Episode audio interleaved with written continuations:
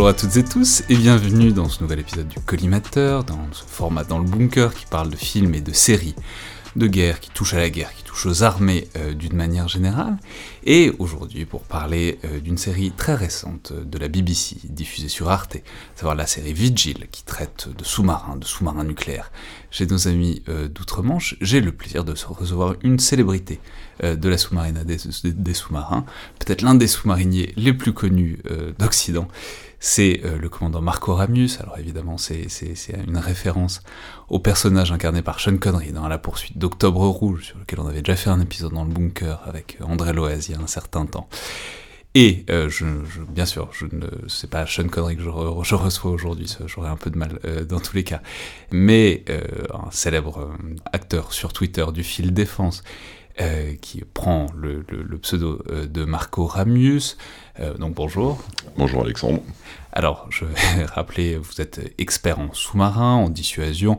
On va garder le pseudo et les auditeurs vont se rendre compte que vous avez une voix légèrement déformée, car vous avez des fonctions qui ne vous permettent pas forcément de vous exprimer euh, directement euh, sur une série ni sur ce qu'elle décrit, mais dans tous les cas, vous êtes un expert de tout ça, l'un des meilleurs experts des questions de sous-marin, de dissuasion et de furtivité sous l'eau euh, sur Twitter.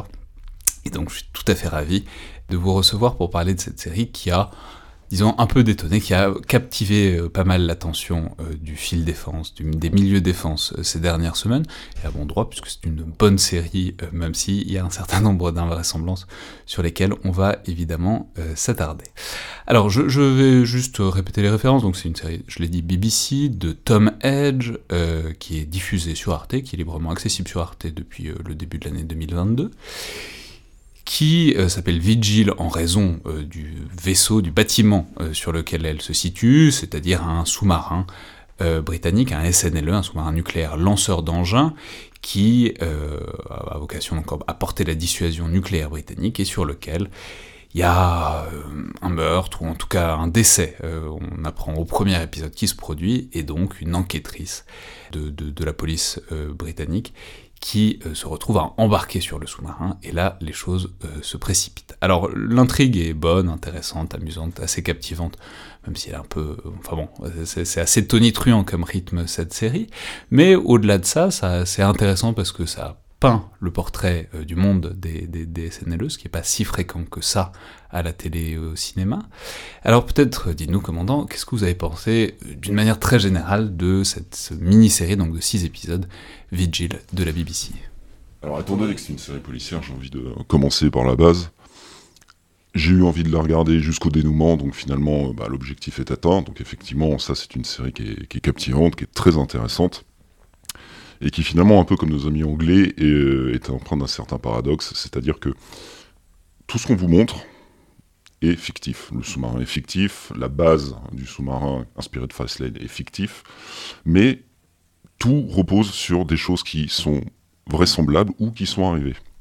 Et c'est ça en fait qui est assez intéressant et qui, dans le fond, peint finalement un assez bon portrait finalement de la dissuasion euh, nucléaire euh, chez les Britanniques et ses implications.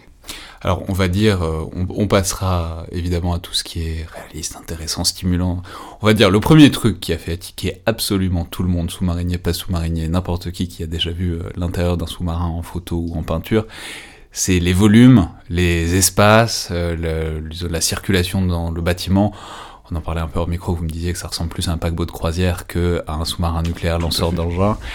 Voilà, il y a un réel problème de réalisme dans le fait que euh, les sous-marins nucléaires lanceurs d'engins sont certes plus spacieux que les sous-marins nucléaires d'attaque, mais quand même, c'est pas à ce niveau-là où vraiment tout le monde a énormément de place, et c'est certainement pas le cas des sous-marins de la classe donc Vanguard dont est censé euh, faire partie le Vigil. Je me rappelle ce que disait en fait un réalisateur français à propos, par exemple, quand il disait Je déteste tourner dans un hôpital, dans un hôpital, attention, c'est fonctionnel, cinématographiquement, c'est nul. Le problème, c'est qu'à bord d'un navire, d'un navire de guerre et encore plus d'un sous-marin, tout est fonctionnel. Euh, c'est pas dans l'esthétique, il faut caser énormément de choses dans des espaces très restreints tout en permettant à l'équipage de vivre et de travailler.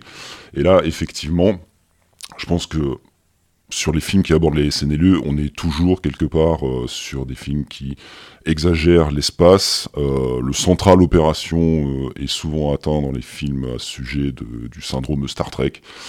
on peut repenser, bah, l'exemple, c'est finalement le central opération de l'Octobre Rouge dans le film de John McTiernan, avec ce périscope rutilant qui descend.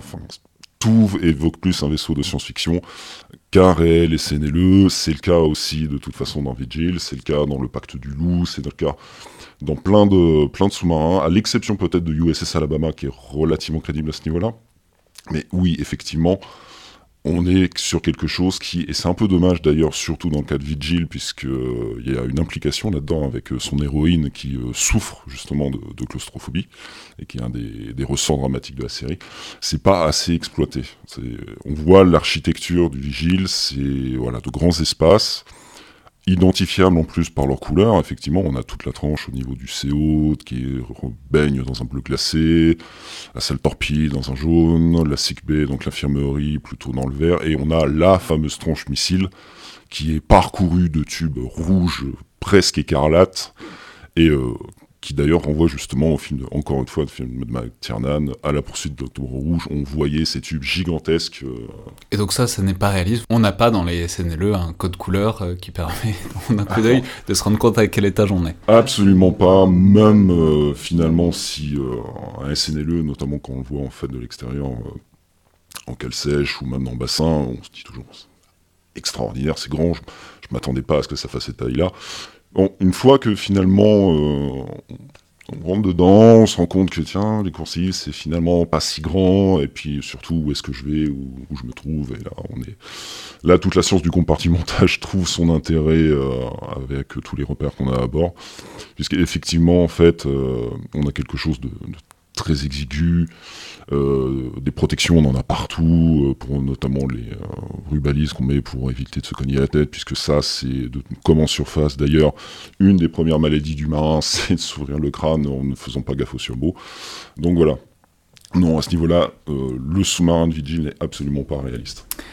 Bon, mais le sous-marin est pas réaliste, ok, on peut le comprendre, après tout n'est pas le chant du loup qui veut, euh, non mais c'est aussi aussi un truc très concret de est-ce que le réalisateur peut filmer dans un vrai sous-marin ou pas ou peut avoir euh, fréquenté. Je crois que je crois que là les studios ont été faits entièrement à terre et qu'il y a très peu de films euh, de ça. Alors effectivement, de toute façon, de ce que j'avais lu, énormément du studio.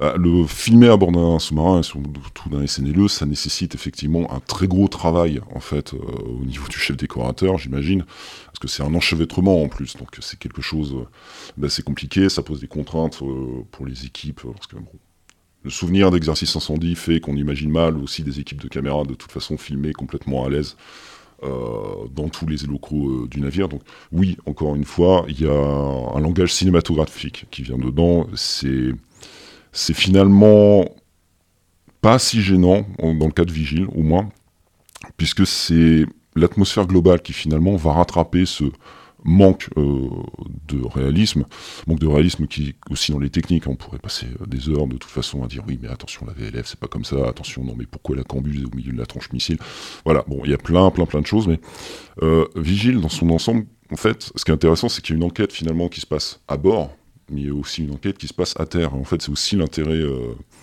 c'est aussi l'intérêt finalement de la série d'avoir ces enquêtes qui se suivent en parallèle et qui exploitent justement un des moyens de communication à bord des sous-marins et plus particulièrement du SNLE, à savoir la VLF, qui ne permet que de recevoir des messages, mais pas d'en envoyer. Donc pour les enquêtrices, effectivement, il y en a une qui peut faire part de ces avancées, et l'autre finalement ne peut rien lui répondre. Non, mais alors c'est très vrai, et puis c'est cette. Ce qui est peut-être euh, particulièrement intéressant, c'est alors l'ambiance éventuellement à bord, mais aussi ils ont l'aura et l'enjeu et la tension euh, qui, qui, se déploie autour de ces bâtiments que sont euh, les SNLE, avec cette idée que voilà, le SNLE c'est la dissuasion, c'est la posture permanente de dissuasion comme on l'appelle en France, c'est la crédibilité euh, nucléaire d'un État, et que donc on ne peut absolument pas se permettre de déranger une mission, de déranger une patrouille, que voilà, ces, choses-là sont euh, des espèces de bêtes sacrées qui garantissent la sécurité du pays et que donc à chaque fois qu'on y touche ou qu'on met en danger ou qu'on même envisage de mettre en suspens soit la furtivité, soit même l'action permanente du, sous-marin, ça devient une catastrophe quasiment existentielle à l'échelle d'un pays, en tout cas de, son armée et de sa marine. Alors, c'est d'autant plus vrai en plus chez les Britanniques que euh, finalement le SNLE, le, leur euh, Trident Submarine, ce qui est d'ailleurs intéressant parce qu'ils appellent finalement leur sous-marin non pas par leur classe, mais bien par le missile qu'ils tirent en fait. C'est le rôle avant tout finalement qui euh, est toujours mis en avant. Et depuis 98, c'est surtout en fait leur seul vecteur de dissuasion nucléaire. Ils avaient auparavant un vecteur euh, aéroporté avec missile, euh, donc rangé au placard. Et aujourd'hui, il n'y a plus que ça en fait. Et c'est quelque chose qui est très fort en Angleterre. Alors, il faut préciser aussi que la série se passe en Écosse, comme dans la réalité où la base de Fastlane se trouve effectivement pas loin de Glasgow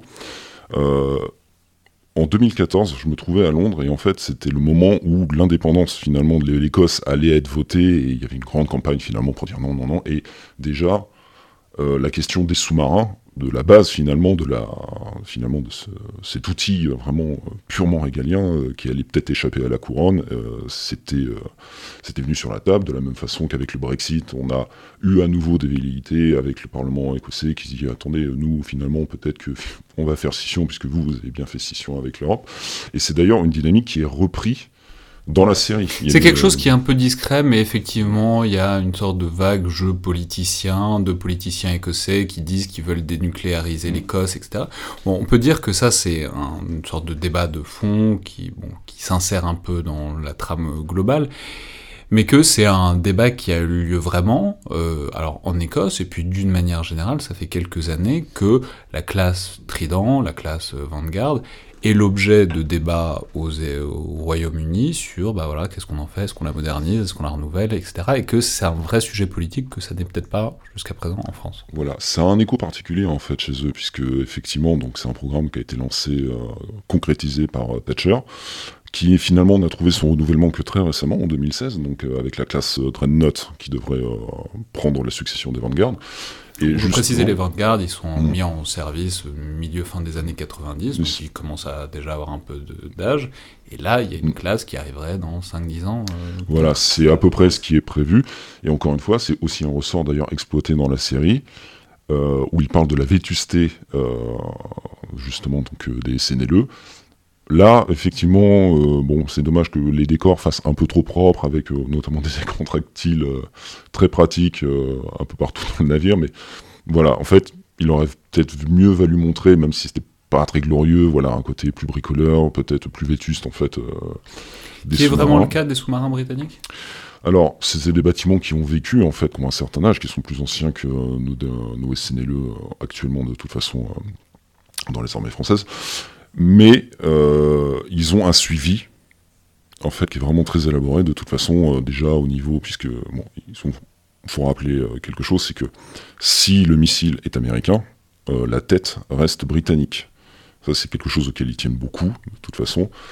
Et les sous-marins vraiment les Vanguard ils y tiennent donc il y a énormément d'investissement dedans et c'est surtout quelque chose qui est euh, l'enjeu de nombreux débats de toute façon. Euh.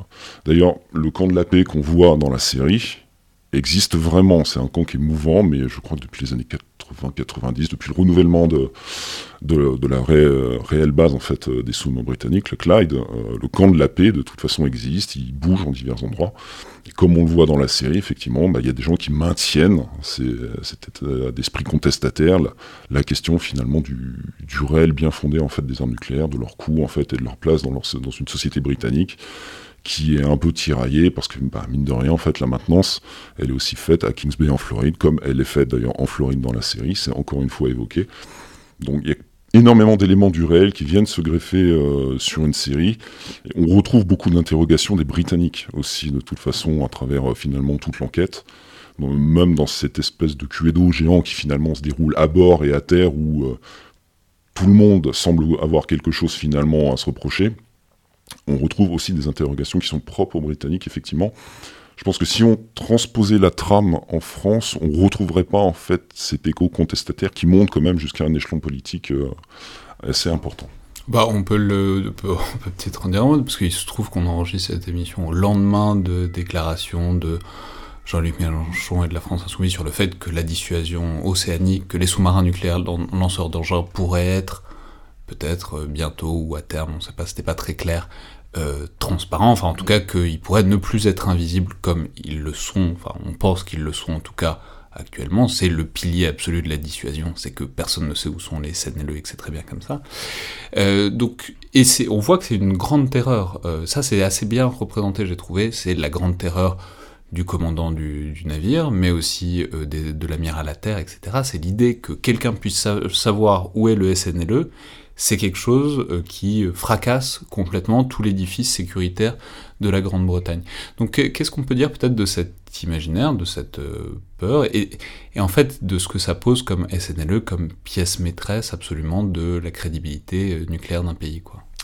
Alors dans le cadre de l'Angleterre, le, le Service, donc en fait les, sous-mariniers ont une histoire qui est je vais pas dire différente, je dirais autre plutôt. Notamment depuis la, depuis la Seconde Guerre mondiale où le sacrifice des euh, sous-mariniers britanniques a été très important. Euh, j'ai plus les pertes euh, totales en tête, mais enfin c'était un chiffre très conséquent au sein des, marins. Et on a cette espèce finalement à travers du sous-marinier, puis ensuite est venu donc les différentes classes, d'abord de SNA, ensuite de, de SNLE. Chez les Anglais, voilà, c'est leur dernière finalement épée. Il y a, il y a toujours, en schématisant bien sûr, voire en caricaturant un peu, ce côté forteresse assiégée chez eux. Et ils se définissent aussi beaucoup via euh, l'ennemi extérieur. Et là aussi, il y a une grosse différence par rapport euh, au champ du loup, pour ne pas le citer encore une fois.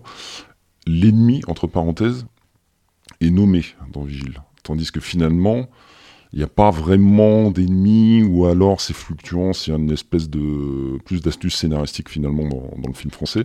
Là, on cite clairement de toute façon que c'est un complot d'un pays étranger qui va finir par en vouloir et en viser la dissuasion justement euh, nucléaire euh, britannique avec euh, finalement quand l'explication finale vient avec une espèce de d'absurdité totale finalement avec la réaction de l'enquêtrice que je laisse découvrir pour ceux qui n'auraient pas encore vu la série, mais qui finalement est assez parlante en fait.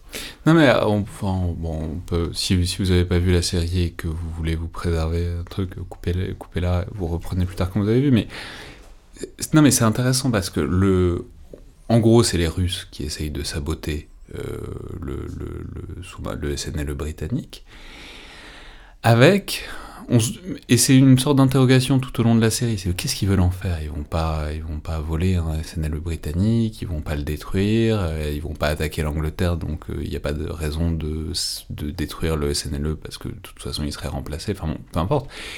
Et en fait, et c'est peut-être là que c'est intéressant aussi sur ce que ça dit de la guerre contemporaine, on, on s'aperçoit à la toute fin que l'objectif c'est de décrédibiliser dans l'opinion la dissuasion. Et c'est là qu'on voit, bon, on peut parler de guerre hybride, de guerre de l'information, de guerre de l'image, etc., tout ce qu'on veut, mais on voit que, mais c'est très vrai pour la dissuasion aussi, que l'image c'est 50%, peut-être, voire plus, de euh, la protection qui est conférée par la dissuasion. La dissuasion justement repose énormément sur la crédibilité en fait, et c'est aussi pour ça par exemple que les essais euh, de missiles balistiques ne sont pas, contrairement à ce qu'on pourrait croire, dissimulés. Au contraire, il y a même des, des communications sur justement ce que ça a été réussi ou pas. Euh, on peut parler, euh, dans le collimateur, il y a eu il y a quelques mois justement euh, cet officier de marine qui est venu pour parler du tir du M51. qui était un, projet global, puisqu'il concentrait plusieurs acteurs militaires et civils, industriels, etc., etc. Et voilà, et la question de la crédibilité, en fait, elle fait tout finalement aussi dans la dissuasion. Puisque la question, c'est finalement d'être crédible sans avoir à le démontrer euh, nommément, en fait. Bon, on va pas refaire Hiroshima et Nagasaki, en fait, tous les 5 ans pour montrer que finalement une arme nucléaire fonctionne.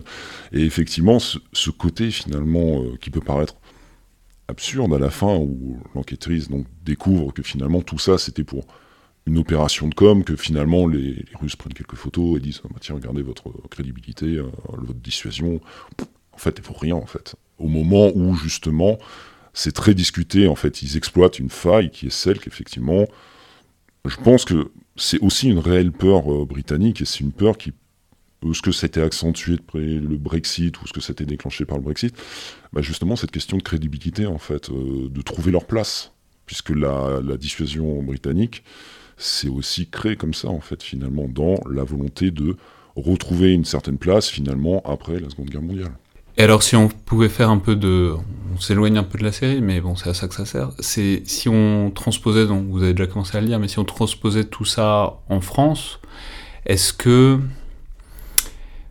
Parce que c'est vrai, on le disait tout à l'heure, mais ça a commencé à arriver très récemment dans le débat politique. Est-ce qu'on peut imaginer une sorte de pareille sensibilité dans le débat français pour euh, des questions de dissuasion et notamment de dissuasion océanique ou est-ce que, c'est-à-dire est-ce que le débat est matérialisé, ancré en Grande-Bretagne de manière euh, traditionnelle et que de toute façon c'est incomparable ou est-ce que bah en fait peut-être que ça pourrait redevenir un sujet de discussion en France? Alors, faut pas rejeter le débat, hein, par essence, de toute façon, puisque justement, il est très intéressant. Et c'est aussi pour ça, finalement, il y a quelque chose de très différent entre nous et les Anglais sur la dissuasion, c'est que finalement on en sait beaucoup, notamment sur la doctrine anglaise euh, sur la dissuasion, puisque le nombre de débats qu'il y a eu euh, finalement sur la dissuasion a amené aussi à clarifier finalement, que ce soit au niveau industriel, que ce soit au niveau doctrinal, voilà, ce que voulaient faire les différents gouvernements euh, pour la dissuasion anglaise, ils l'ont affiché finalement plus clairement que les Français, même si on a par exemple encore le discours du président Macron qui a de toute façon établi notre position en tant que voilà, puissance équipée de la diffusion nucléaire. Mais ça a quelque chose de plus violent, c'est-à-dire que euh, je parlais, j'avais vu les, les, manifestations quand j'étais à Londres justement sur le contre le programme Trident. On n'a pas eu ça en France. On n'a clairement pas eu autant de gens mobilisés. On a des associations hein, qui militent de toute façon pour le désarmement nucléaire et qui soulèvent ces questions. Mais on n'est pas à ce point-là en fait. On pourrait amener une série semblable, mais peut-être qu'il faudrait trouver un autre angle d'attaque finalement pour que les gens euh, rentrent finalement peut-être dans le débat. On peut les amener dans le débat. Mais c'est là que c'est un débat hyper intéressant, c'est que le, donc c'est Jean-Luc Mélenchon qui soulevait ça il y a, il y a quelques jours. C'est c'est un débat avec une inconnue majeure qui est euh, voilà, est-ce que c'est efficace ou pas? Enfin, c'est le truc de la. Enfin, vous voyez par exemple quand on dit bah peut-être que les sous-marins nucléaires euh, lanceurs d'engins sont plus si efficaces que ça. En fait, on n'en sait rien. En tout cas, en tant que public vu de l'extérieur, il n'y a, pas de prise directement sur l'information, donc c'est très difficile de se faire une opinion. On peut à la rigueur soulever le sujet, soulever le lièvre, mais la donnée centrale qui est l'efficacité ou la non-efficacité de la dissuasion nucléaire, enfin de la dissuasion océanique, c'est, en fait, on papote autour d'un truc euh, dont, dont il manque la pièce centrale, quoi. Alors c'est vrai qu'il y avait des éléments qui, il y a quelques années, avaient été apportés, notamment, alors la capacité des détections des sous-marins par les neutrinos notamment, euh, ça avait fini. Ça, alors on peut le dire, il me semble que c'était des expériences faites en Chine, avec l'idée que depuis les satellites, on pourrait détecter des trucs, alors les, on va pas entrer dans les détails, mais des trucs par la lumière et que... En gros, les traces laissées par les, euh, les SNLE. Euh, alors, c'est un article qui vient à la base de la Rand Corporation, je crois, et qui avait fait un peu le buzz d'ailleurs à l'époque. Et au point qu'en 2015, finalement, il a fini dans un roman que les auditeurs connaissent ou ont entendu parler, le Ghost Fleet, où finalement euh, l'armée chinoise arrive à maîtriser cette capacité et du coup, voilà. Ghost Fleet, euh, on, aime, on, aime ou on déteste. Moi, j'ai bien aimé, c'est divertissant, mais globalement, l'un des pitchs, c'est que on peut repérer les SNLE depuis l'espace, donc la Chine élimine tous les SNLE américains d'un coup avant de euh, prendre Hawaï. Voilà, et euh, en fait, on a eu, il y a eu une audition parlementaire d'ailleurs en, 2014, où deux experts euh, de CEA étaient venus pour justement expliquer que on n'y était pas encore, on y en était même très loin. Donc en fait, ce qui est intéressant, c'est qu'il y a des éléments de réponse qui existent pour le moment, et ce qui serait intéressant, et tout le monde y gagnerait, ça j'en suis persuadé, qu'on amène finalement le débat auprès peut-être d'un plus grand public et euh, on pourrait finalement poser les bonnes questions finalement euh, bah, pourquoi le garder? De toute façon les, raisons ne manquent pas on a une littérature qui est assez riche là-dessus en fait euh, chez nous hein. de toute façon en France sur la question de la dissuasion donc on peut en parler, c'est pas non plus un sujet tabou, loin de là d'ailleurs, tant encore une fois que ce soit dans le débat, qu'on puisse en parler. Et ce serait bien de le voir effectivement tomber dans la culture populaire, de se dire, bah tiens, finalement, pourquoi on est là? Après tout, la question de, des engagements français à travers euh, les films, les séries, je pense qu'on est quelques-uns à se dire, ce serait bien que ça tombe aussi dans, la culture populaire, encore une fois, des films, des séries. Euh, y a eu de très bonnes choses euh, qui ont été faites. du coup, il faut, forcément, j'allais vous interroger là-dessus tôt ou tard, mais il faut que vous vous positionnez par rapport au Chant du Loup, qui est, enfin, c'est quasiment une question rituelle pour tous les invités qui touchent de près ou de loin à la sous-marinade. Mais euh, non, mais parce que le chant du loup montre ça aussi de manière tout à fait centrale, c'est-à-dire la question de voilà la dissuasion. Qu'est-ce que la dissuasion nucléaire française? Pourquoi est-elle crédible? Qu'est-ce que la doctrine? Qu'est-ce que les modes de fonctionnement au moins théoriques? Et voilà, quand on envoie un ordre, ça part, etc. Voilà, ça parle bien de l'irréversibilité justement, et donc aussi, c'est évoqué d'ailleurs, euh, si je me souviens bien, dans la scène où euh, euh, Kassovitz appelle justement l'état-major, il dit bien la crédibilité de la dissuasion vient de là, en fait, tout ordre est irréversible. la question du chant du loup, c'est que finalement, en fait, à l'inverse de Vigile, justement, ils ont versé vraiment dans le technique jusqu'à reprendre le jargon du sous-marinier, même du marin en général. Hein. de toute façon, on reste sur le PIM jeune et autant d'expressions de toute façon qui ont vraiment été euh, greffés sur le film pour donner euh, cette espèce de vernis euh, de, réalisme. Et au final, bah, on en vient à là, quelque part, on revient finalement à l'histoire de la flotte de Toulon, c'est-à-dire que finalement, pour couler un Français, il n'y a rien de mieux qu'un autre Français. Donc c'est un peu un paradoxe qui est fait parce qu'un film, une série, ça reste aussi finalement un objet commercial, ça reste quelque chose qui doit être vendu. Et le SNLE, c'est un instrument de lutte d'un État contre un autre État, et un État doté de l'arme nucléaire, en France en tout cas. Donc euh, effectivement, là, on pense que c'est les Russes à un moment parce que c'est un sous-marin fantôme à quatre pales. Ensuite, on découvre que finalement, les Américains ont oublié de dire que le sous-marin SNLE ainsi que du R-30, qui est le missile le plus récent, mais bon, tant pis, hein, on n'en est plus à ça près, est aux mains de djihadistes. Euh, là, c'est un peu dommage. Je pense que c'est là où il y a quelque part la, suspension de l'incrédulité qui, pour moi, là, elle est partie complètement. Euh, même si j'ai apprécié le spectacle, effectivement, il y a la question de finalement, on esquive un peu finalement. C'est-à-dire le, euh, le, SNLE est un objet fondamentalement politique et de politique interétatique, et donc faire une intrigue qui ne soit pas crédible du point de vue politique interétatique, ça, ça loupe un peu le, la cible, quoi, c'est ça? Bah, Ça diminue surtout qu'il y a quand même de beaux efforts qui ont été faits dans ce film. De toute façon, il y, a des têtes connues quand on regarde, de toute façon, puisque des marins ont participé, euh, euh, ont participé au film. Bon, les aménagements sur le fait que tous les sous-marins soient à Brest, que le tir soit bon, peu importe, ça, c'est encore, euh, c'est finalement du cosmétique. Par contre, sur cette partie-ci où on, on, rate finalement l'objet politique qui est justement le SNLE, euh, je pense que c'est quelque part aborder la dissuasion, mais en la contournant aussi. Donc, euh, et c'est dommage parce que c'est pas finalement mettre le, débat au bon niveau. Hmm. Enfin, tout dernier euh, élément pour revenir à Vigile, parce qu'on n'en a pas parlé, mais là, en fait, la scène d'ouverture de Vigile, c'est une référence à quelque chose dont on ne sait pas si ça relève de l'univers des sous-marins ou pas, mais c'est une référence plus, plus assez directe au Bugalet de Braise, donc ce petit navire breton qui a coulé, qui a sombré corps et bien euh, dans la Manche, et qui donc là est présenté comme étant ayant, été emporté par le fond par un sous-marin dont on ne sait pas ce que c'est au début, après on apprendra que c'est un sous-marin américain. Euh, qu'est-ce que vous avez pensé de cette représentation-là d'un événement qui s'est vraiment produit, en tout cas le naufrage s'est vraiment produit? Alors, déjà pour le côté réaliste, là on était pas mal en fait. On était vraiment bien pour le côté réaliste justement du, naufrage, hein, du, euh, du, chalutier. Et d'autant plus que effectivement nous, ça nous, surtout en France, ça nous rappelle le Bugalet de Brest, mais euh, la marine britannique est, je vais pas dire coutumière, mais c'est déjà arrivé justement en fait qu'ils envoient en fait malheureusement des, des chalutiers par le fond et ils les ont reconnus. Là effectivement, on ne sait pas qui a fait le coup. C'est ce qui nous amène dans le, sous-marin ensuite et euh, justement à l'altercation euh, du premier maître au sonar envers euh, son commandant.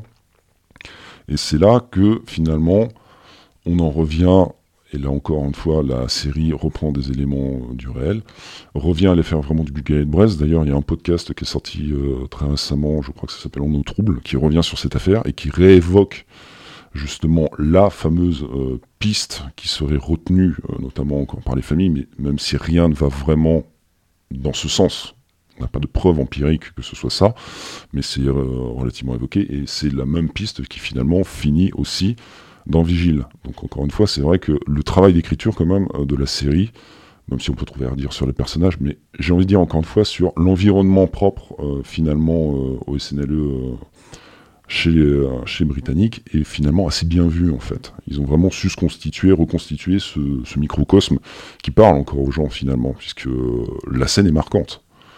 La scène prend, euh, d'ailleurs, renvoie presque finalement euh, un peu à la violence de la première scène euh, des Dents de la Mer, et c'est ça en fait, ça prend le spectateur, ça arrive d'un coup, on comprend pas ce qui se passe, et on rebascule ensuite tout de suite dans le, dans le CO du sous-marin, avec finalement cette incompréhension qui va amener au point de départ de l'enquête, et donc au reste de la série. le décalage entre la tempête, la tempête en surface et cette espèce de calme apparent et en même temps de panique à l'intérieur du sous-marin. Merci beaucoup, commandant. Merci à vous. Donc je rappelle les références euh, de cette série, donc Vigile, qui est disponible librement sur Arte, euh, série de Tom Edge, euh, produite par la BBC One l'an dernier, et évidemment les auditeurs peuvent vous retrouver sur Twitter pour des analyses tout à fait régulières de l'actualité, disons de la sous-marinade et de la dissuasion. Merci beaucoup. Merci.